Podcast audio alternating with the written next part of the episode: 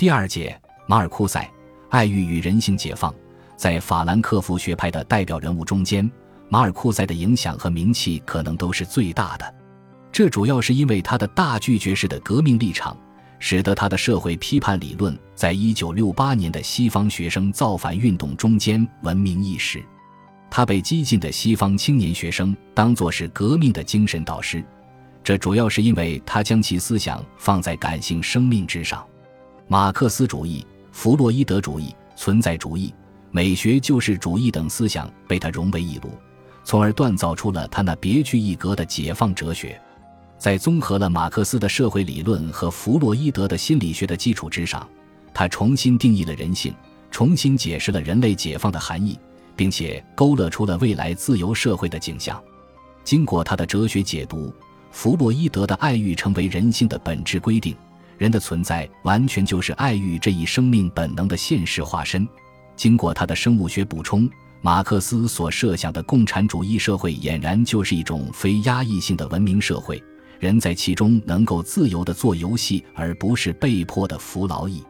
人类的解放，或者说人性的解放，就是彻底的解开绑在人身上的各种绳索，彻底的解除个体的内心禁欲。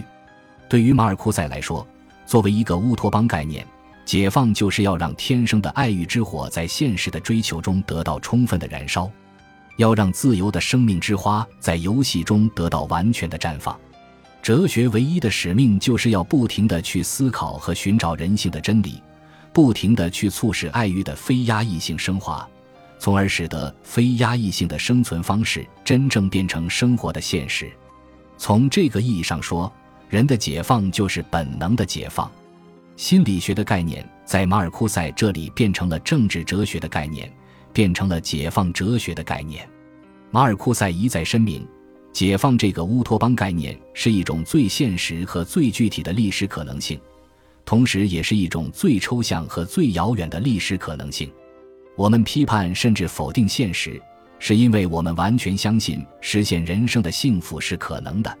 然而，面对人类的现实境遇，面对社会的种种矛盾，我们除了否定之外还是否定。我们不能做任何承诺。也可以这么说，马尔库塞的解放哲学是在鼓动一种青春期式的造反，旨在宣扬一种游戏化的人生理想。尽管这种理想可望而不可及，但是他毕竟指出了一种人生幸福的方向。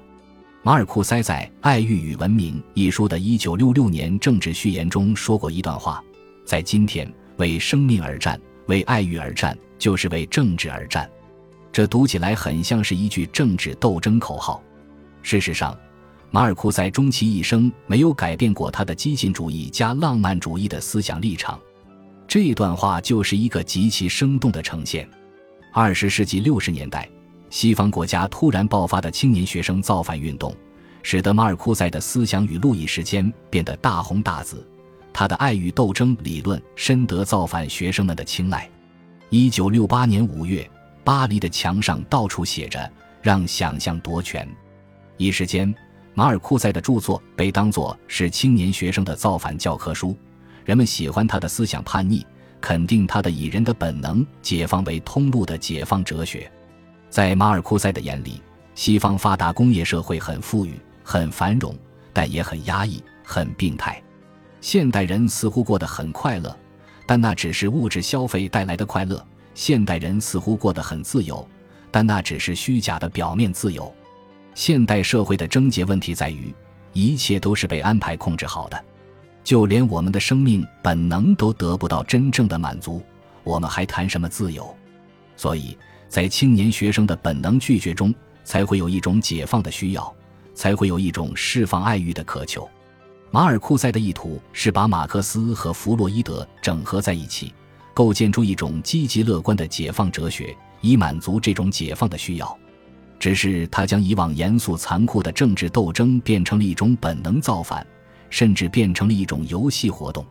社会革命的生物学特征被强化和突出，而固有的经济特征则被淡化。